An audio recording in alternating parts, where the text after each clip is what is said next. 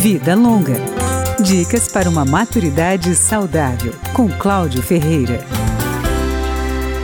A catarata é uma doença que torna opaco o cristalino, que é uma lente do olho. E quanto mais tempo se demorar para fazer a cirurgia, a limpeza desta lente fica mais difícil. Durval Carvalho Júnior, da Associação Brasileira de Catarata e Cirurgia Refrativa, explica que um dos tipos de intervenção dilui e aspira a catarata com o uso de um aparelho à base de ultrassom. A outra modalidade utiliza o laser. A escolha de cada tipo depende de cada caso.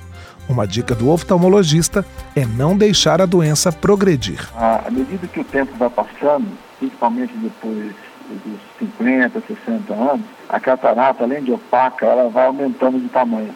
E esse aumento do volume do espaço lá dentro do olho, é, ele pode ser prejudicial em casos muito avançados.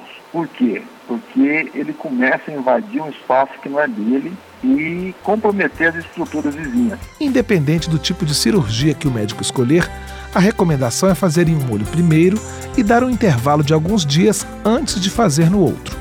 A recuperação é tranquila, mas o oftalmologista Durval Carvalho Júnior lembra os cuidados que se deve ter no pós-operatório. Se afastar de locais é, de poeira, de muito vento, é, evitar o manuseio dos olhos com a mão contaminada, é, se afastar de ter contato com terra, plantas e animais e usar os colírios adequadamente. Durante o procedimento cirúrgico, além de limpar a catarata, o médico implanta uma lente para substituir o cristalino. A boa notícia é que essa nova lente consegue melhorar outros problemas de vista que o paciente tinha antes da operação. E não há contraindicações à cirurgia da catarata. O único problema é se o paciente tem um quadro de outras doenças de alto risco, que tornem perigoso levá-lo para um centro cirúrgico.